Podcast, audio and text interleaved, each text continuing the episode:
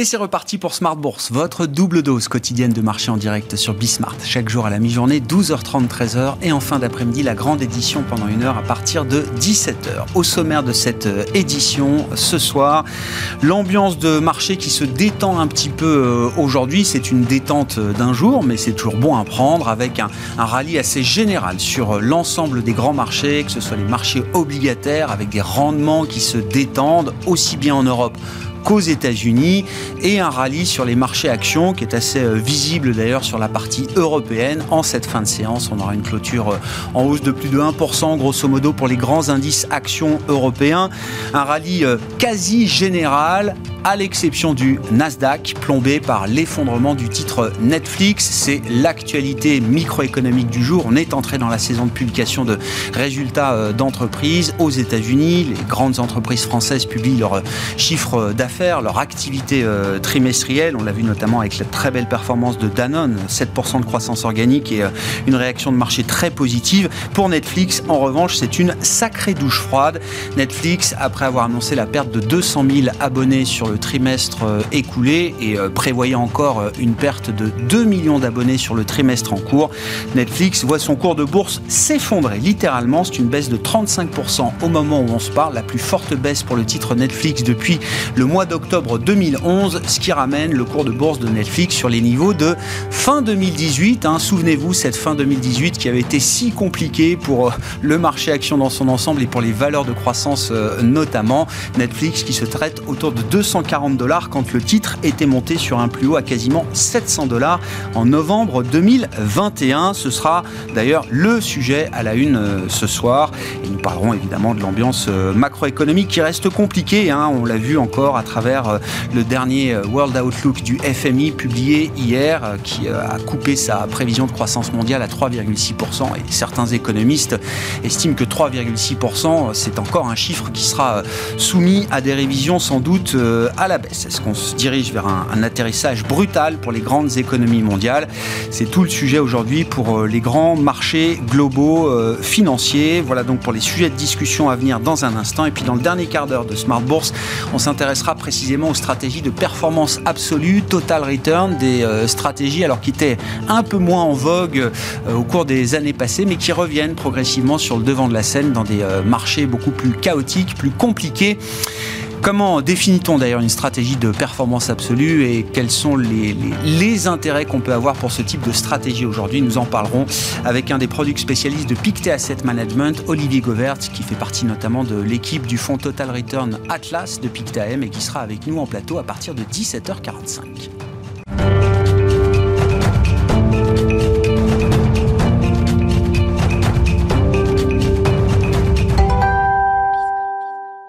Et c'est une séance euh, très positive pour les actions euh, européennes. Les infos clés du jour avec Alix Nguyen. Le CAC s'ancre dans le vert et profite largement de l'envolée de Danone après l'annonce d'un chiffre d'affaires en nette hausse. Ceux de Téléperformance et L'Oréal viennent aussi en soutien et laissent espérer que les profits des entreprises leur permettront de résister au ralentissement de l'économie, phénomène dont on devine le reflet dans la remontée des marchés obligataires. On remarque d'ailleurs que le dynamisme des valeurs bancaires profite à l'indice parisien. Crédit Agricole, Société Générale et BNP Paribas sont en hausse. Pour rappel, hier, les investisseurs digéraient difficilement la révision à la baisse des prévisions du, du FMI pour le PIB mondial, euh, le tout dans un contexte où se profile un resserrement monétaire de la part des grandes banques centrales. L'Eurostock 50 grimpe dans le sillage d'ASML, dont le titre s'envole. Euh, le fabricant néerlandais a fait part de résultats trimestriels légèrement supérieurs aux attentes, profitant d'une demande qui reste forte dans un contexte de pénurie mondiale de puces. À Wall Street, pour le Dow Jones et le S&P 500, l'embellie se poursuit. Euh, le Dow Jones profite entre autres des bonnes publications trimestrielles d'IBM et de Procter Gamble. Euh, c'est en revanche plus nuancé pour le Nasdaq. L'indice se trouve plombé par Netflix, dont le titre chute de plus de 35%. Euh, Netflix, dont on rappelle la perte de 200 000 abonnés au premier trimestre pour la première fois depuis 2011. Sur le plan des indicateurs, toujours outre-Atlantique, les ventes de logements anciens ont diminué de 2,7% par rapport à février 2022 et de 4,5% par rapport à mars 2021. Pour rappel, à 20h ce soir sera publié le livre beige de la Fed. Plus près de nous, cet après-midi, nous sont parvenus les derniers chiffres de la production industrielle en zone euro et ces derniers ont rebondi en février. La balance commerciale s'y est quant à elle dégradée avec un recul à 9,4 milliards d'euros au mois de février. Demain, la séance sera chargée tant sur le plan des entreprises avec les publications d'Eurofin Scientifique et de Kering, mais aussi sur celui de l'économie avec l'inflation en zone euro et les discours de Christine Lagarde et Jérôme Powell dans le cadre d'une réunion du FMI. Tendance, mon ami, c'est chaque jour à 12h30 et 17h dans Smart Bourse sur Bismart avec Alix Nguyen.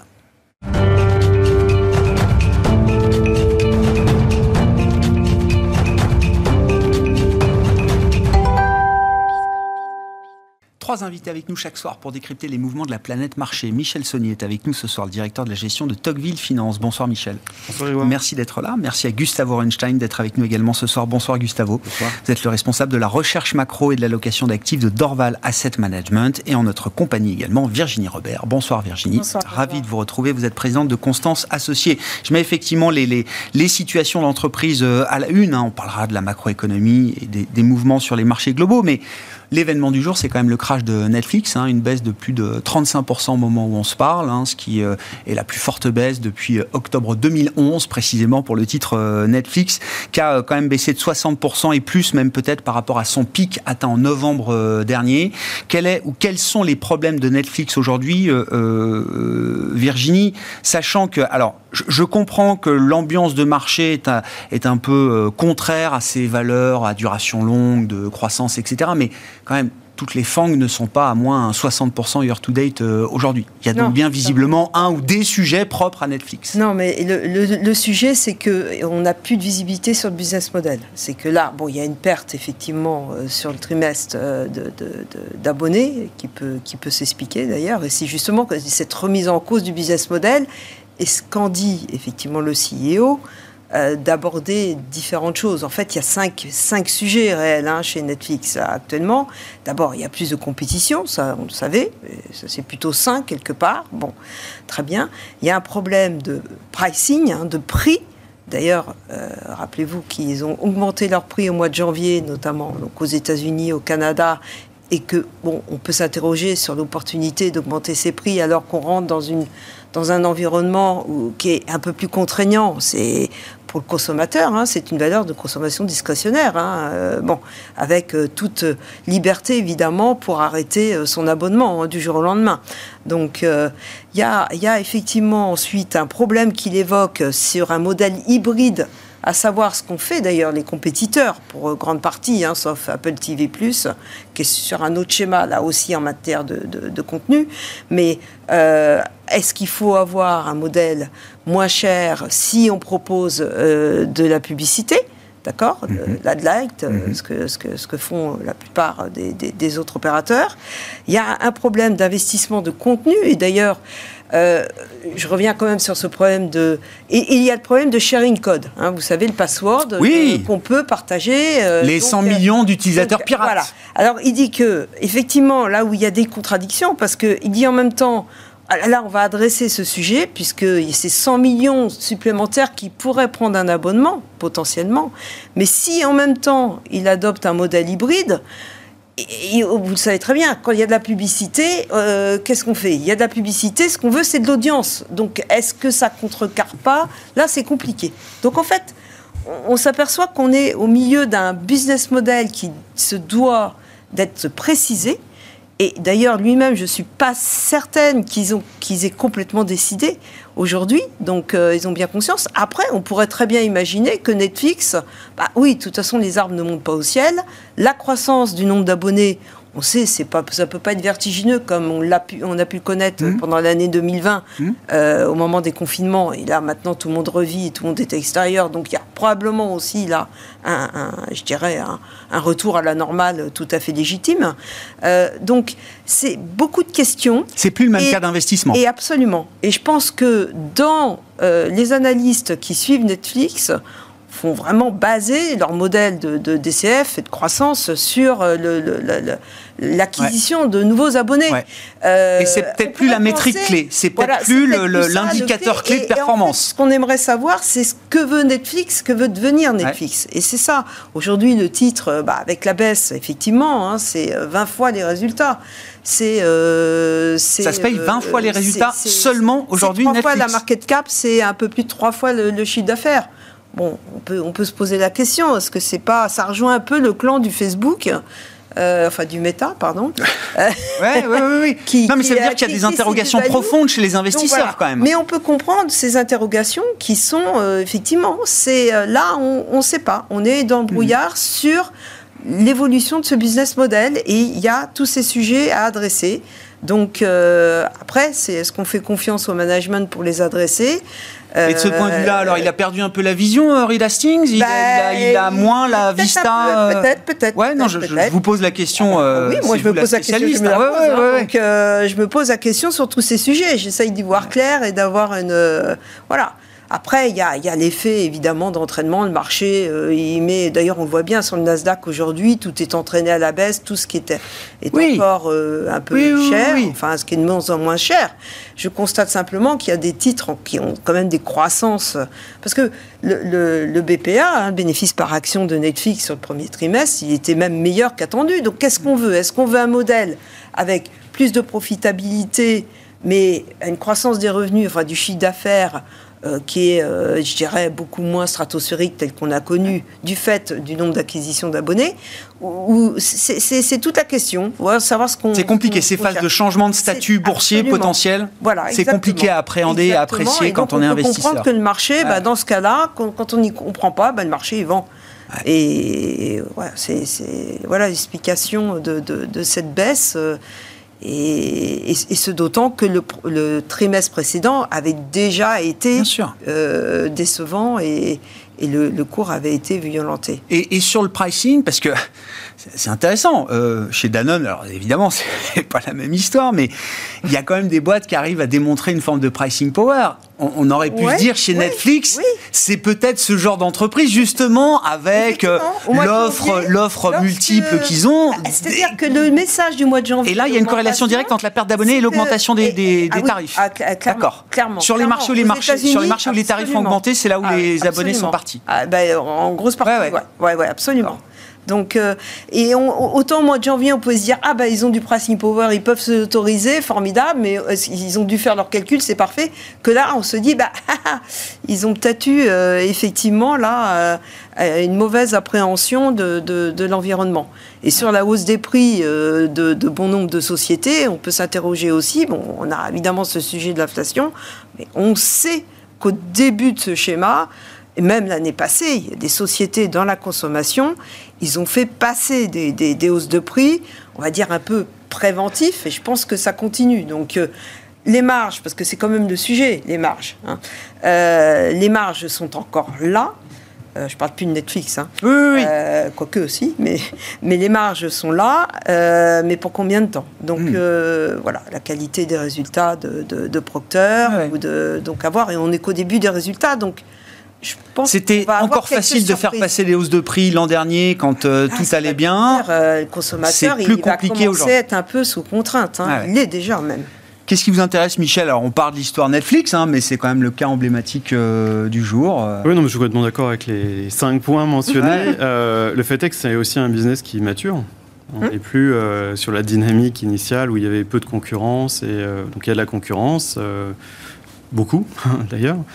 Euh, et puis, il y a aussi, euh, c'est pas la même histoire quand les taux américains à 10 ans sont à 3%. Mm. Hein. Euh, ça explique beaucoup en ce moment le, la performance du Nasdaq ou la sous-performance du Nasdaq. Mm. Donc c'est vrai qu'aujourd'hui, le chemin, il est très étroit entre d'un côté des histoires de qualité et de croissance qui ont tenu la bourse hein, pendant plus de 10 ans et qui sont menacées par la hausse des taux. Et puis les histoires value cycliques qui sont menacées tout simplement par la stagflation, voire la récession. Donc euh, le chemin est, c'est vraiment un jeu d'équilibriste aujourd'hui pour arriver à trouver un chemin entre les deux. Euh, et c'est ce qu'on essaie de faire. En fait, le marché, il ne veut qu'une chose, c'est des certitudes, de la visibilité. on n'a pas parlé encore d'ASML, mais ASML, c'est quand même un, un, des mastodontes de la côte européenne. Donc, c'est le leader mondial de la lithographie pour les semi-conducteurs. Mmh avec une part de marché de 80%, hein, donc c'est quasi monopole.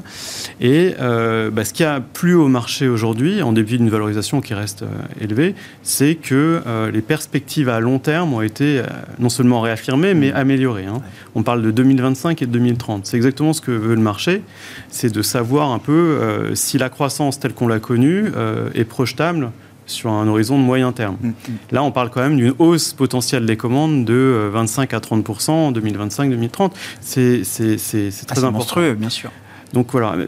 Mais c'est vrai que c'est compliqué et on va pas tarder à savoir en fait. Euh, on va pas tarder à voir euh, l'impact euh, de cette inflation sur le consommateur. On l'a pas encore vu. Est-ce que vraiment ça va être significatif ou est-ce que les mesures budgétaires des différents États vont pouvoir atténuer euh, ce, mouvement-là? Et puis, comme vous le mentionnez, on va pas tarder à voir quand même sur les marges d'entreprise. Alors sûrement pas sur le T1, c'est encore trop tôt. Mais c'est vrai que ce qui va compter, ce n'est pas les résultats du terrain. Alors là, on rentre vraiment dans les résultats sur les deux prochaines semaines.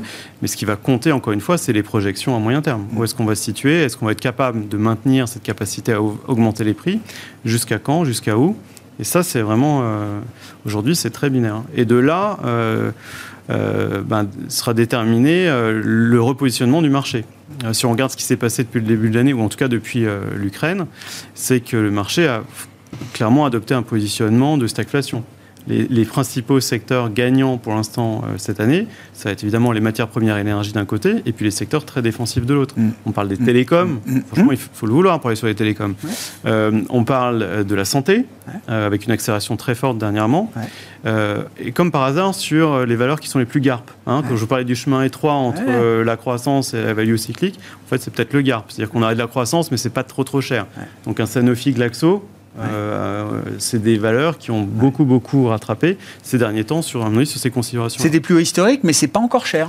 Le, le, healthcare en général est au plus haut historique, mais c'est pas encore. pas. Et puis ça répond, à ça répond à tout ce qu'on recherche jusqu'à présent. C'est défensif, il y a de la croissance embarquée, c'est pas trop cher. Voilà, donc c'est justement c'est sur le c'est sur le mieux. Mais ça, c'est joué déjà. Enfin, c'est pas trop cher, mais c'est déjà joué. Donc c'est quoi l'après? L'après, c'est euh, bah, si on n'a pas de récession, c'est être capable de vite se repositionner sur des valeurs peut-être un peu plus cycliques, qui auraient été euh, euh, bazardées. Qui traitent aujourd'hui à des niveaux de récession, par exemple? Oui, alors il faut faire attention parce qu'il y a des valeurs, si on regarde le secteur de l'automobile, c'est quand même très justifié. Enfin, c'est quand même le conflu, ils sont à la confluence de tous les problèmes. Mmh. Hein. les ruptures de chaîne d'approvisionnement dues au Covid qui qui revient encore et encore, hein, c'est toujours la même histoire. Euh, et puis aussi euh, l'inflation euh, du prix des matières premières, et puis la pression sur le consommateur, et puis la réglementation avec l'électrique. Enfin bon, bref. Donc l'automobile, méfiance. Par contre, si on regarde le secteur, attention, je vais dire un gros mot, hein, secteur des banques, ça y est, je l'ai dit.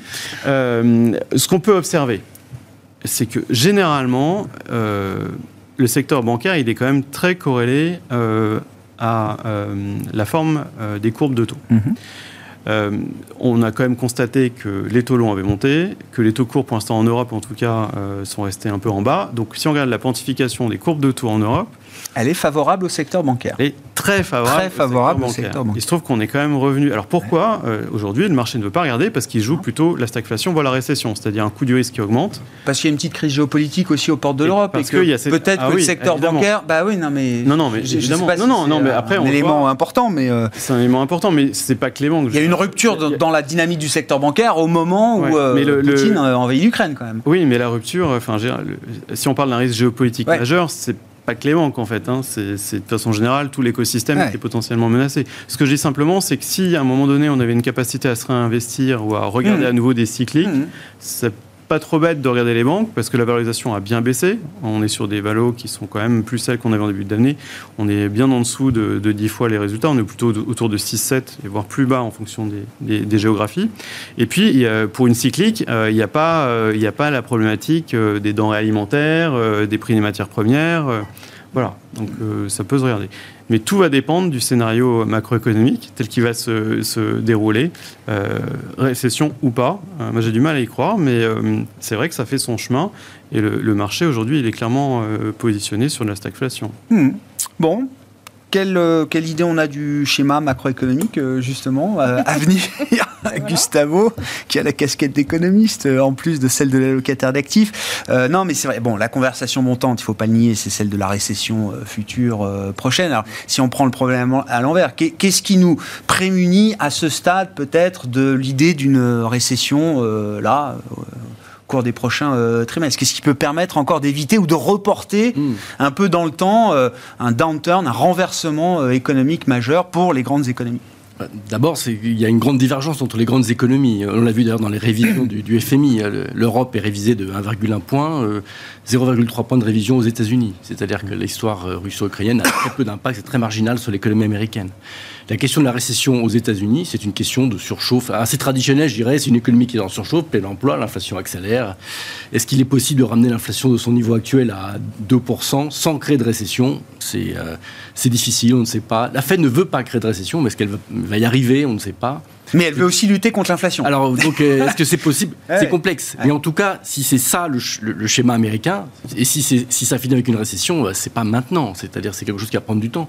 La Fed vient à peine de commencer son, ce, mouvement de, de, resserrement. Il est déjà bien anticipé, euh, mais on va voir le, dans la durée. Donc voilà, les, économistes qui aujourd'hui sont les plus inquiets vont dire quelque part en 2023, au tournant 2024. Bon, je crois que je sais que les marchés regardent vers l'avant, mais pas à ce point-là. C'est-à-dire que c'est quelque chose qui est trop lointain et, il n'est pas sûr. Donc, euh, se positionner maintenant en, se mettant, euh, en achetant par exemple des obligations, qui serait une manière de jouer cette récession aux États-Unis, ça semble être euh, relativement tôt par rapport à ce qui se passe. alors, en Europe, la récession, c'est une autre histoire. C'est moins une histoire de, surchauffe, même si on pourrait en discuter, mais c'est beaucoup plus une histoire directe du, de l'impact de la, de la guerre en Ukraine et de, de l'énergie, qui d'ailleurs n'est pas une question d'inflation, mais de, prix relatif, de choc énergétique. Euh, donc ça, c'est ça, c'est le, côté gênant effectivement, et qui fait craindre une, récession à plus court terme. Alors là où effectivement aujourd'hui on ne pense pas qu'il y aura une récession, et d'ailleurs le FMI non plus, c'est que l'Europe arrive dans, ce choc avec quand même de l'élan, une certaine vitesse, l'effet de la réouverture post-Covid, euh, l'effet des plans de soutien, euh, globalement les bilans des ménages relativement solides, du cash, etc. Enfin bon, les taux d'épargne élevés, on, connaît un peu l'histoire. C'est ça qui expliquait des prévisions de croissance très fortes, qui sont révisées, mais pas suffisamment pour créer encore une, récession. Mm. ceci étant, dans les prochains trimestres, on va avoir une croissance très très faible. Probablement, il est possible qu'on ait ah un trimestre négatif. Mais on l'a déjà en Allemagne en séquentiel, hein, on l'a déjà un ou deux trimestres. Hein. mais bon, euh, on sépare quand même une croissance atone et une récession. Une récession, c'est vraiment le chômage qui monte, c'est un état différent de l'économie qui s'auto-entretient. C'est beaucoup plus violent que ce qui est aujourd'hui anticipé, qui serait plutôt, euh, on va dire, un, plateau d'activité. Euh, d'ailleurs, même au sein de l'Europe, il y a pas mal de, ah différences. L'Allemagne d'un côté, moins 7 pour l'Allemagne de révision hein, et moins 0,6 pour la, pour la France. On voit que c'est vraiment l'histoire de la dépendance énergétique qui est, qui est, qui est majeure dans cette histoire-là. Et il y a les soutiens publics qui permettent quand même d'éviter cette, euh, cette récession. C'est pour ça qu'aujourd'hui, on ne parie pas non plus sur une. ouais, c'est pas le moment en tant qu'investisseur d'être positionné pour un schéma de, de ça ne semble pas être euh, le moment de se positionner, alors que ça a été dit, je suis tout à fait d'accord, c'est que c'est en partie quand même comme ça que les investisseurs sont positionnés. Hmm.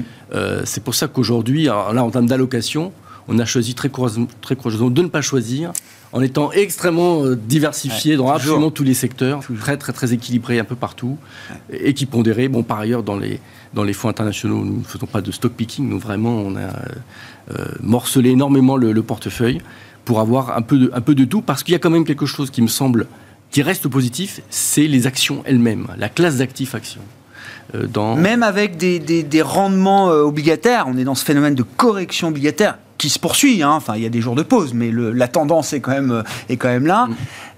Sauf qu'on voit quand même apparaître désormais des, rendements, on peut même les retraiter de l'inflation anticipée, qui commencent à se rapprocher de quelque chose de presque positif, notamment sur la courbe américaine. Oui, c'est vrai, mais le premier constat, c'est de dire que la première victime de la situation actuelle, c'est le marché obligataire depuis le début de l'année, le marché obligataire a baissé sur les grands indices des, indices gouvernementaux, 9, 10% de baisse. Hmm. C'est plus que la, baisse du CAC 40. Hmm. Donc, euh, ah oui, oui, euh, L'obligataire sans risque a, hmm. plus baissé, plus baissé. que euh, les actions. Les schémas de ce qu'est-ce qui est risqué, ce qui ne l'est pas, ça a un peu, un peu changé. Et aujourd'hui, les investisseurs, les épargnants veulent se protéger de l'inflation. Et bah, fondamentalement, les actions, ça protège un peu mieux, la classe d'actifs mmh. protège un peu mieux de, de, l'inflation qu'évidemment des, des, taux, des taux fixes. Je voyais pour la petite anecdote, alors je salue, c'est Stéphane Déo qui vient régulièrement, qui est responsable de la stratégie chez Strom, qui le publiait euh, ce matin. Il a, il a repris le, le parcours de l'obligation autrichienne à 100 ans, alors qu'elle avait été mise en juin 2020. L'Autriche a émis 2-3 euh, bonds à 100 ans ces dernières années. La dernière, c'est en juin 2020. Elle se traite aujourd'hui à 50 du pair. La, la, valeur de l'obligation autrichienne à 100 ans a été divisée par deux en Pire que Netflix, oui. Non mais voilà, c'est équivalent quasiment au parcours boursier de, de Netflix. Bah, je reviens justement là sur la, consommation, puisque le, consommateur américain est clé quand même euh, dans cette histoire. Hein. Si on veut éviter une récession, il faut que le consommateur américain se sente suffisamment en confiance pour continuer de, de consommer à travers euh, les, euh, les, discours d'entreprise, à travers l'analyse microéconomique. Est-ce que c'est le cas encore aujourd'hui? Alors, il y a la situation particulière de, de, Netflix, mais face à ça, je voyais hier par exemple un titre comme Marriott dans l'hôtellerie, porté par une dynamique Non mais on est quand même là aussi dans la consommation de loisirs, dans quelque chose de discrétionnaire. C'est pas un achat contraint euh, d'aller chez euh, Marriott. Le titre est au plus haut historique. Ah Il y a quand même bien euh, des arbitrages qui se. Les, compagnies aériennes. Et les compagnies aériennes. sur le mois de mars, le, Mais oui. le trafic c'est ce que vous était supérieur à celui du mois de mars 2019. Le trafic aérien. Incroyable. Aux États-Unis. Donc, ils ont des gros problèmes. Parce que, d'ailleurs, ils ont été obligés d'annuler des vols puisqu'il manque de staff, de, personnel. Parce que tout n'a pas repris euh, normalement. La chaîne logistique ne suit pas. Et quand on parle de chaîne logistique, c'est un vrai sujet parce qu'on n'a pas parlé de la Chine. Mais ce qui se passe en Chine actuellement, euh, avec notamment les, confinements, euh, c'est assez dramatique. C'est-à-dire que le problème, c'est qu'on ne voit pas. Moi, je reviens sur le sujet d'inflation et de la politique de la Fed, parce que on a effectivement un des membres de la Fed qui a, dit bon, bah, pourquoi pas au 3-4 mai, euh, prochaine réunion, où ça y est. Euh, euh, je vous rappelle que Jérôme Powell nous avait déjà vendu un peu de 50 points de base d'augmentation. Mmh déjà, ça avait fait Ah, tiens, c'est nouveau, parce qu'on n'avait pas vu ça depuis des, années. Hein. On y va toujours par 25 points de base, normalement. Là, on commence à parler de 75 points de base. Donc, on voit bien qu'il y a cette inflation qui est, galopante. Et attention, parce que euh, cette inflation, il ne faut pas oublier, le marché, le, ménage américain est très, très, très, très sensible, parce que, et le PIB américain, c'est la conso. Donc, euh, et, c'est de l'endettement. Donc, euh, c'est, ah, moi, je dis quand même, attention, on va voir ce qui se passe. Et on n'a pas vraiment de boule de cristal là-dessus. Hein. Euh, euh, si effectivement euh, il y a une détente sur la Chine, les chaînes logistiques, mais on sait que ça met du temps. Il y a, y a, on, a, on est toujours dans ce problème de, choc d'offres. Oui, vous le dites vous-même. toute la, question de l'inflation ne peut pas être réglée uniquement par la politique monétaire. Qu'il y ait de la surchauffe, qu'il y ait de l'excès de demande, c'est une chose, mais il y a toujours en face des problèmes d'offres. C'est ce qu'il faut comprendre. Je pense qu'on paye aussi l'excès de demande avec les plans de, de, de soutien qui ont été euh, très très très très très larges. Hein. Mm. Ça c'est on, on, voit bien quand même qu'il y a eu deux effets sur les politiques monétaires. La Fed a perdu en crédibilité à la fin de l'année puisque quand elle a, elle a mis du temps à passer de son wording euh, inflation temporaire à inflation permanente. Là, elle a augmenté ses taux, elle augmente ses taux, mais sur la taille du bilan, enfin sur les actions, sur le bilan de la Fed, ça, ça c'est pas encore là. Donc on se demande pourquoi d'ailleurs. Et il y a cette inflation galopante. Donc, euh, et du côté des politiques budgétaires, on se rend compte que bah, c'était nécessaire. Mais est-ce qu'elles ont été bien gérées? Ce que je veux dire, c'est que est-ce que l'argent, une fois de plus, bon, a été là où il fallait euh, voilà. Et il y a le maître mot pour demain, c'est quand même l'investissement, parce que l'investissement, on doit être dans une logique d'investissement. On sait, il y a la transition énergétique, hum. il y a euh, toujours la digitalisation, il y a des tas de choses. Tous les sujets sont importants. Et, euh, on va pas parler du débat de, ce soir, mais, mais j'espère qu'on parlera d'investissement, parce que le maître mot, c'est l'investissement. C'est investissement dans l'éducation, c'est investissement dans, tous les... Ah oui, mais pour ça, il ne faut pas de récession, pour ça, il faut des taux et, des coûts de financement qui restent quand même favorables pour les entreprises. Donc, Donc euh, et les gains de productivité, alors ce qui, ce qui sauve encore, parce qu'on ne sait pas quel est le scénario de demain, je ne le connais pas, et je me garderai bien de faire des prévisions sur la croissance et sur l'inflation. Euh, moi, il y a un an, je parlais de stagflation. C'est vrai. Euh, personne n'en parlait. Euh, on y est quand même parce que justement, c'est politique budgétaire était quand même assez, assez monstrueuse. Euh, et on, a quand même, je, pense, là, des, questions. Moi, je pense sur les États-Unis, on a des schémas un peu différents. Hein. La santé aux États-Unis, euh, hmm. les, les, labos, c'est pas du tout au plus haut. Et donc, il y a des effets comme ça. Et quand je regarde les attentes sur euh, les résultats des sociétés, sur le T2, donc le T2 de 2022, mmh. prenons même le T1, euh, ou le T2, après, on a des, attentes, que ce soit sur le chiffre d'affaires ou sur le résultat, qui sont quand même ambitieux. Donc c'est pour ça qu'on peut se poser, avoir des tarifs, enfin ça va être euh, bumpy.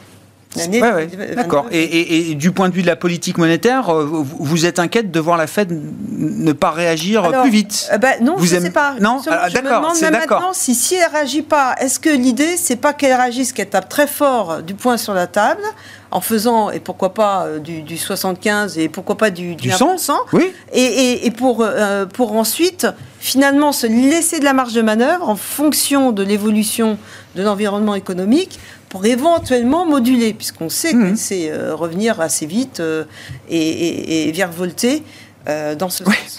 Bah, le fameux Bellard que vous euh, ne citiez pas, hein, qui est pour 75 euh, points de base, c'est dans, dans, les dots, c'est lui qui veut monter le plus vite, le plus fort les taux pour pouvoir être le premier à les rebaisser 2023-2024. Hein. C'est la stratégie Bellard, c'est ça en l'occurrence. Hein. C'est ça, c'est grande flexibilité. Bon, sur la Fed, on peut toujours en discuter évidemment. Moi, moi, ce qui m'intéressait, c'était revenir quand même sur l'idée des, des, rendements obligataires, notamment aux États-Unis. Est-ce qu'on va se retrouver, peut-être pas aujourd'hui, que la correction est encore là, en cours, la dynamique, euh, l'élan euh, de correction obligataire est, encore là. Mais est-ce qu'à un moment en 2022, on peut avoir un vrai euh, réarbitrage des grands allocataires qui, bah, peut-être, retrouveront des rendements suffisamment agréables sur du, sans risque américain, pour dire les choses, et qui délaisseront peut-être les marchés actions qu'ils ont investis par défaut, par manque de rendement sur des classes d'actifs qui sont plus naturelles pour eux, par exemple il y a plusieurs réflexions là-dessus. déjà, le fameux 60-40 hein, qui a fait la richesse de tous les fonds de pension et de retraite américains, euh,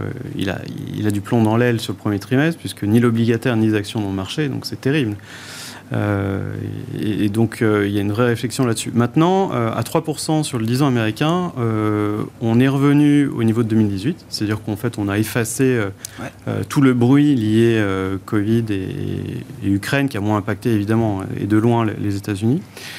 Et puis, euh, enfin, il ne faut pas oublier que euh, les taux montent aussi pour gérer, euh, enfin, la Fed veut agir pour gérer une bulle qui est celle de l'immobilier aux États-Unis. On en parle peu finalement, mais qu'on voyait que les hausses des prix dans les principales grandes villes américaines sont de 20% d'une année sur l'autre, on parle quand même de 20%. c'est quand même pas neutre, et pour moi, c'est la principale cible des banques centrales, de la banque centrale américaine aujourd'hui, c'est l'immobilier. Calmer cette bulle immobilière qui euh, a, créé beaucoup de, soucis par le passé, on le sait. Euh, donc oui, 3%, euh, encore une autre marque, 3% c'est au-dessus du taux d'intérêt d'équilibre long terme, tel que défini dans le fameux dot plot que, que tu ah mentionnais. le taux neutre terminal. Le, alors le taux neutre c'est quoi? Le taux, le taux terminal c'est celui qui permet de juguler l'inflation sans remettre en cause la croissance. Voilà, Et en garantissant le plein emploi.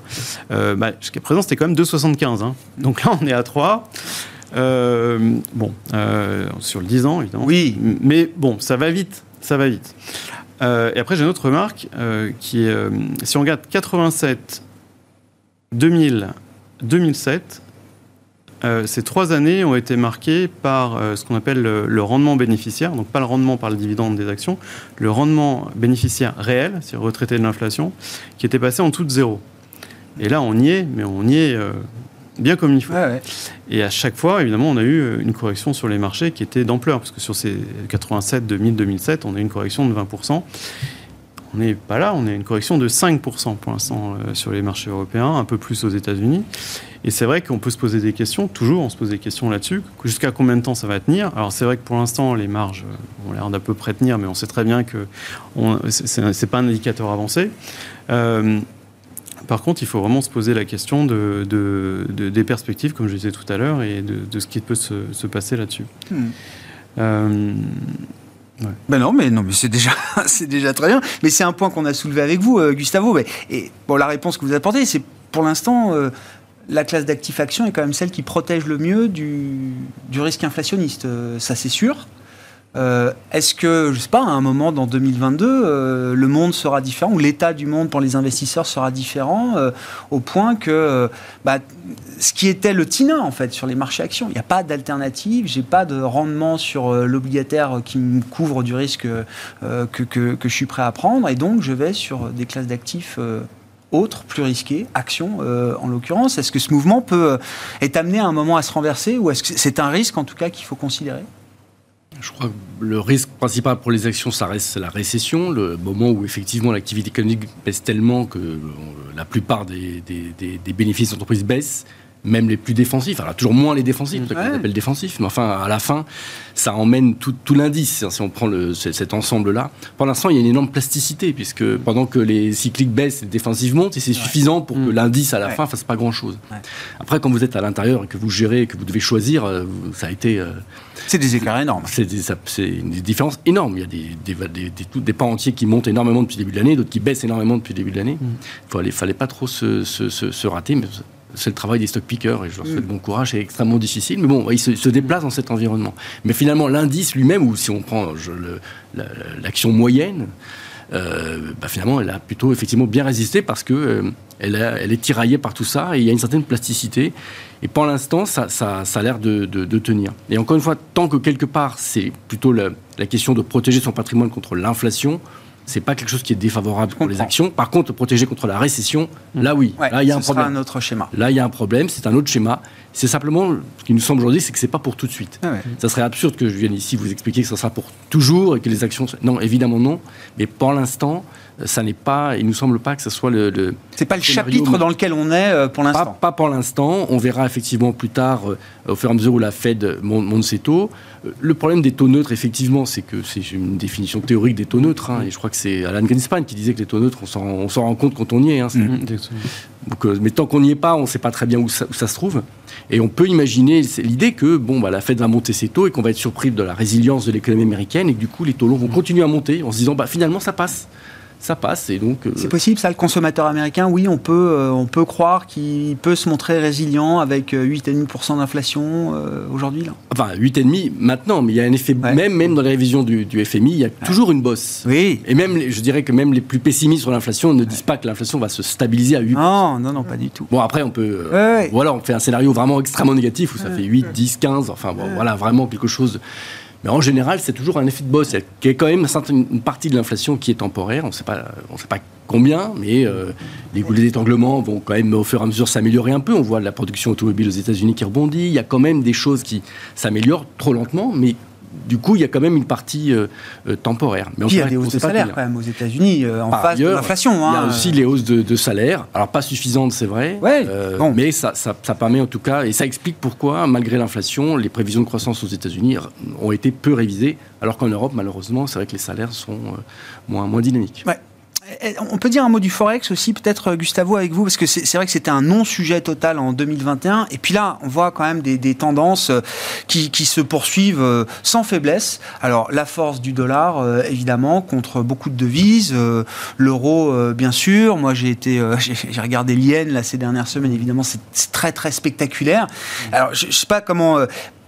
D'ailleurs, est-ce que ça, provoque, je sais pas, voir un yen qui s'effondre à ce point-là contre dollar, est-ce qu'à un moment ça provoque des tensions, des frictions? Est-ce que ça génère des problèmes dans les marchés euh, globaux?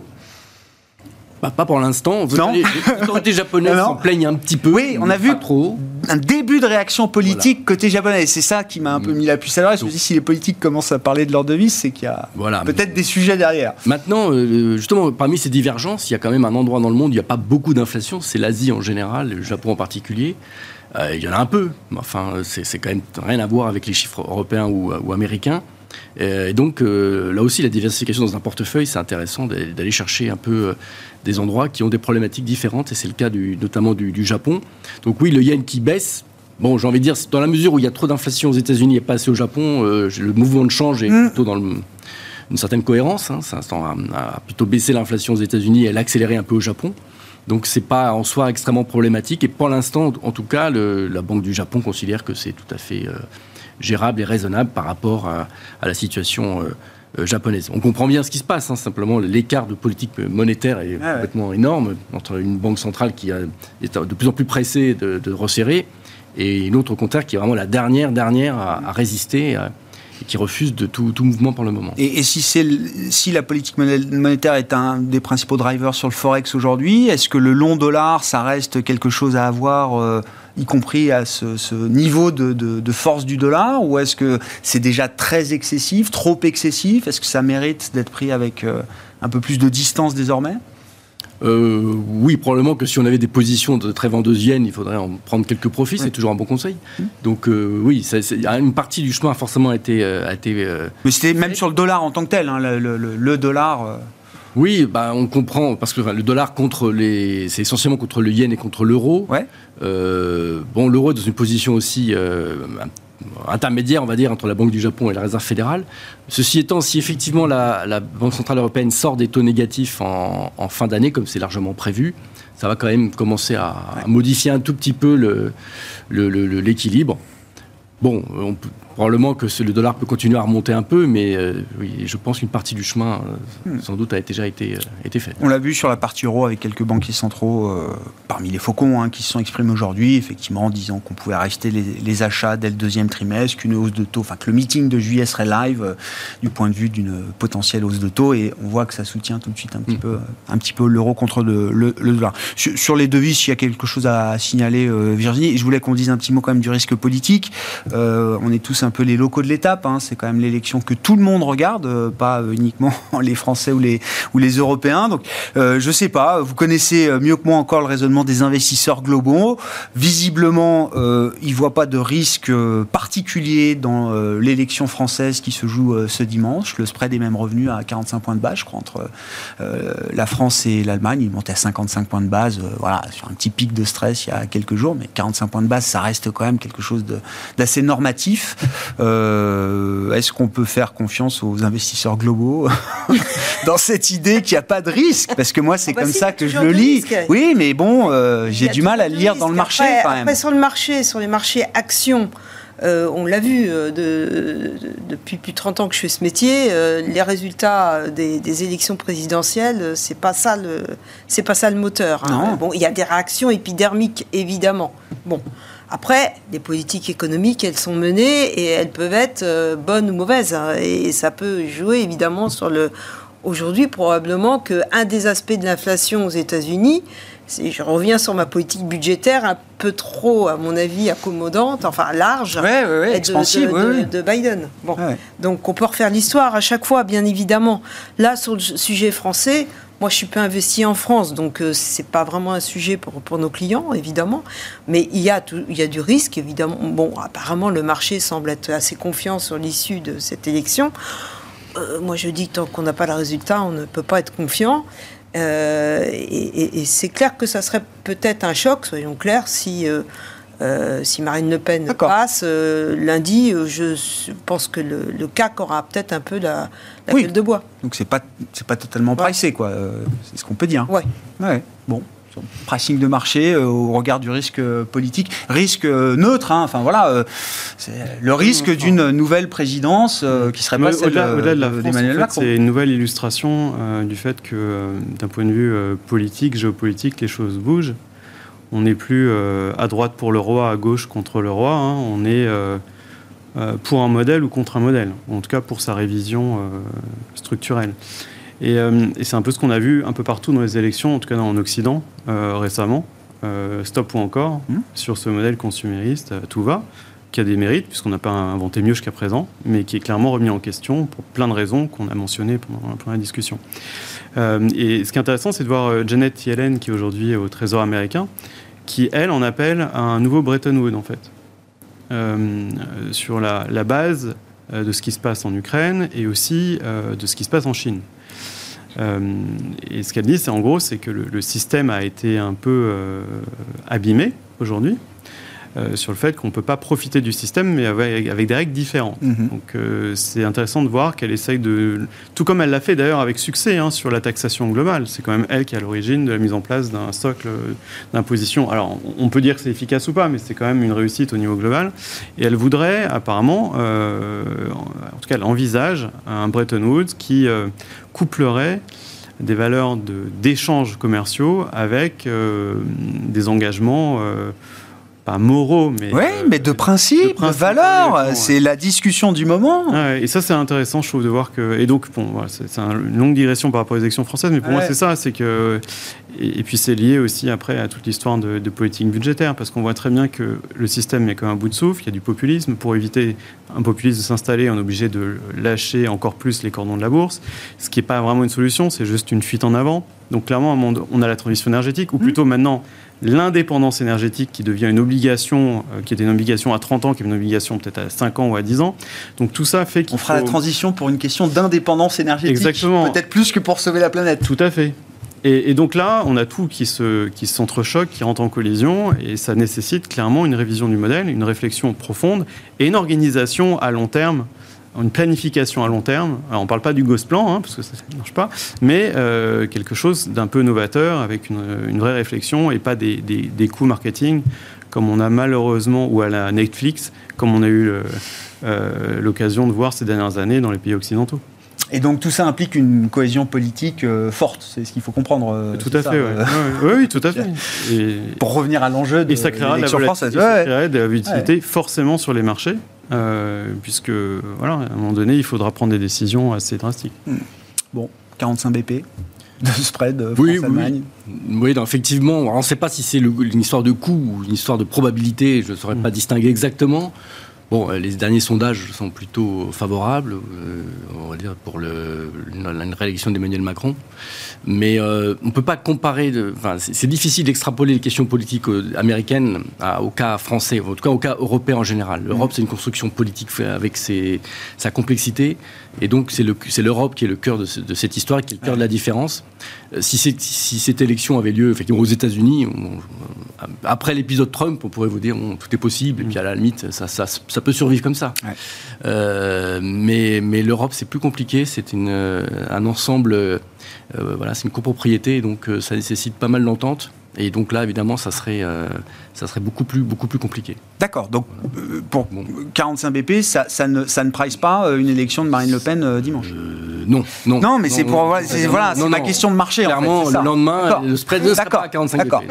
bon, on s'arrêtera là. Débat ce soir à suivre. Merci beaucoup à vous trois, les invités de plein marché qui étaient avec nous ce soir. Virginie Robert, Constance Associée, Michel Saunier, Tocqueville Finance et Gustave Orenstein, Dorval Asset Management.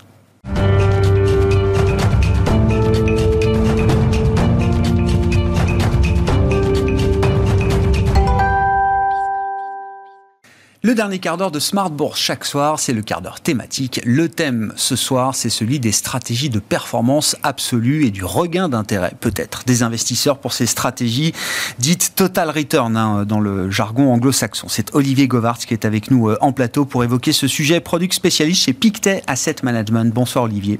Bonsoir. Merci beaucoup d'être euh, avec nous. Alors vous êtes dans l'équipe notamment d'un des grands fonds euh, Pictet qui s'appelle le, fonds Total Return Atlas. C'est ça, Olivier, qui est la grande stratégie stratégie euh, de performance absolue chez Pictet Asset Management. Euh, euh, juste peut-être une rapide définition de ce qu'on entend quand on parle de stratégie, peut-être même au pluriel, de performance absolue. Qu'est-ce qui caractérise, qu'est-ce qui définit une stratégie de performance absolue, Olivier? Alors chez Pictet, il s'agit d'une stratégie long-short. On a deux types de stratégies. On a celle qu'on appellera directionnelle, donc il y aura une certaine exposition au marché financier, donc avec un certain bêta au marché, et euh, via la poche short mhm. du, euh, du, book, nous avons essayé euh, de, générer de la performance positive à la fois sur le côté long et court, ce qui permettra de générer, et l'objectif est de générer des performances qui sont décorrélées du marché action. Mhm. Quand on, quand on a dit ça, qu'est-ce qu'on peut dire de l'intérêt ou du regain d'intérêt peut-être des investisseurs pour ce type de stratégie? Quelques années en arrière, on a connu des, accidents euh, industriels, même sur certaines euh, stratégies long short, euh, en l'occurrence, qui ont refroidi pendant quelques temps au moins les investisseurs vis-à-vis de ce type de, stratégie de performance absolue. Est-ce qu'on est sorti un petit peu de cette idée-là? Et est-ce que vous notez, vous, à travers notamment bah, le, fonds Atlas, est-ce que vous constatez un regain d'intérêt? Et si oui, pourquoi? Qu'est-ce qui fait que les investisseurs se réintéressent à ces stratégies aujourd'hui? Je pense qu'il y a déjà beaucoup de, stratégies différentes au niveau des, total returns. Je pense euh, ce qui fait la spécificité de, nos fonds chez Pictet AM, euh, c'est d'abord une certaine prudence. Euh, je pense que c'est lié à, l'historique du groupe, qui a plus de 200 ans d'historique. Donc nous sommes passés à travers plusieurs euh, crises. Et je pense qu'il est intéressant, c'est qu'en n'étant pas coté, par exemple, on a la possibilité de bénéficier de ces crises. Typiquement, c'est des moments où, les sociétés cotées vont plutôt devoir euh, réduire le risque, licencier.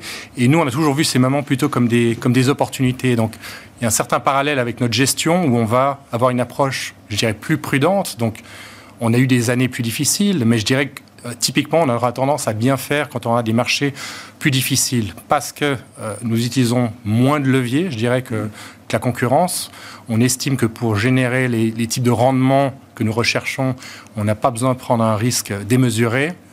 Donc ça, je dirais que c'est les, principales raisons euh, pour la, la gestion chez Total Return. Euh, oui, mais donc du coup, est-ce qu'il y a un regain d'intérêt ou est-ce qu'il n'y a jamais eu de perte d'intérêt d'ailleurs pour la stratégie de chez Pictet Mais de manière plus générale dans le marché, est-ce que les investisseurs reviennent vers ces stratégies de performance absolue? Est-ce qu'il y a un contexte de marché qui fait que c'est le moment peut-être de regarder à nouveau ces stratégies?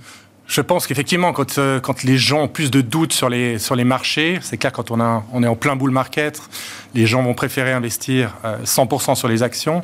Et c'est vrai que ce qu'on a vu dernièrement, c'est que beaucoup d'allocateurs d'actifs euh, étaient confrontés à des choix difficiles. C'est-à-dire que vous avez votre cash qui, a un rendement négatif, vous avez les actions, les obligations qui ont tendance à, à, bouger dans la même direction, corrélées, qui sont relativement chères et peu attractifs maintenant. Donc finalement, peu de choix. Et l'avantage, et on voit qu'il y, y a, deux types de positionnement de, de ces fonds en portefeuille, soit ça va être un substitut à votre partie action, c'est-à-dire que les marchés sont tellement montés que vous prenez un produit qui est un peu plus euh, asymétrique, c'est-à-dire que vous n'allez pas faire toute la hausse du marché action, mais en cas de correction, vous avez un certain degré de, protection. Mhm. Donc je pense que ceci est, attrayant et beaucoup de gens ont vu ça euh, comme une solution alternative pour ceux qui n'avaient pas une poche dédiée à l'alternative. Donc L'autre, l'autre possibilité, c'est que vous avez une poche dédiée à la gestion alternative où vous aurez ce type de produit. Mais je pense qu'effectivement, le manque euh, d'options sur les différentes classes d'actifs, leur, leur cherté a, rendu ces classes d'actifs de nouveau euh, plus populaires. Et, qu'est-ce qu'on attend d'une stratégie de performance absolue? Alors, si on prend l'exemple de, la vôtre, hein, chez Pictet euh, Asset Management, quel type de protection ça apporte? Quel type de rendement, d'ailleurs, ça peut servir dans l'historique Et j'imagine qu'il y a un long historique. J'ai pas la, la date d'inception de la stratégie de Total Return chez Pictet Asset Management mais je suis sûr qu'il y a beaucoup d'années historiques derrière. Qu'est-ce que, qu'est-ce que cet historique nous dit, euh, Olivier? Bah, Disons que ce qu'il faut savoir déjà, c'est que chez Pictet Asset Management, on a euh, une approche multiboutique, c'est-à-dire qu'on a chaque euh, gestion alternative est indépendante. Donc, elle peut utiliser les ressources de Pictet Asset Management, c'est-à-dire qu'il y a, beaucoup d'échanges entre les différentes équipes, que ce soit du long only. Comme vous savez, on a une grande franchise thématique, donc il y a beaucoup de, de, de, de, de, meetings avec les sociétés qui sont, qui sont faits en commun. Il y a beaucoup d'échanges, mais à la fin, chaque équipe prend ses décisions, a ses vues sur le marché, va analyser ses sociétés et prendre ses décisions. Donc si on prend par exemple sur Atlas, euh, l'intérêt c'est que c'est un, produit qui fait vraiment la différence pendant les phases de marché difficiles. Mm. On a une, une approche euh, très défensive, c'est-à-dire qu'on a une exposition au marché faible, peu de leviers et on va vraiment utiliser l'analyse top-down, regarder où on se situe sur le site économique pour finalement définir quelle zone de risque on va, quel niveau de risque on va allouer, où c'est qu'on va allouer ce risque en termes de région et dans les différents styles. Et aussi cette combinaison de différentes régions, et, différentes régions impliquent différents euh, niveaux du cycle économique. Et en combinant tout ça avec des titres euh, qui peuvent être des valeurs cycliques sur une région, des valeurs plus défensives sur une autre et des valeurs de croissance sur une autre. La combinaison de tous ces éléments permet de générer une performance relativement stable dans le temps avec une volatilité maîtrisée. Hmm. Et, c'est vrai que euh, vous notez effectivement les, différents niveaux de cycle euh, aujourd'hui pour les différentes zones géographiques. On note des dispersions de marché très fortes, aussi bien entre secteurs qu'au sein d'un même secteur. Et ça, ce sont quand même des dynamiques de marché qui sont propices euh, justement à ce genre de stratégie quand on les gère, euh, en l'occurrence, euh, Olivier Oui, tout à fait. Donc, le principal moteur de performance, c'est vraiment la sélection de titres. Donc, au, sein d'Atlas, la partie top-down, c'est vraiment, je dirais, c'est plutôt en superposition de la sélection de titres. Ça va nous aider à orienter nos choix de, sélection de titres. Et au final, on va, on va construire ce, ce portefeuille euh, euh, euh, balancé. Hmm. Bon, merci beaucoup d'être venu nous éclairer donc sur les, stratégies de performance absolue. Donc le long short évidemment, hein, qui est la, stratégie emblématique dans cette, ce monde de la gestion alternative de performance absolue. Olivier Govarts qui était avec nous, product spécialiste chez Pictet Asset Management et donc on rappelle la stratégie qui est incarnée par le fonds Total Return Atlas chez Pictet Asset Management. Olivier Govarts qui était avec nous, l'invité du quart d'heure thématique ce soir dans Smart Bourse. Voilà pour cette édition. Nous nous retrouvons demain en direct à 12h30 sur Bismart pour une nouvelle édition.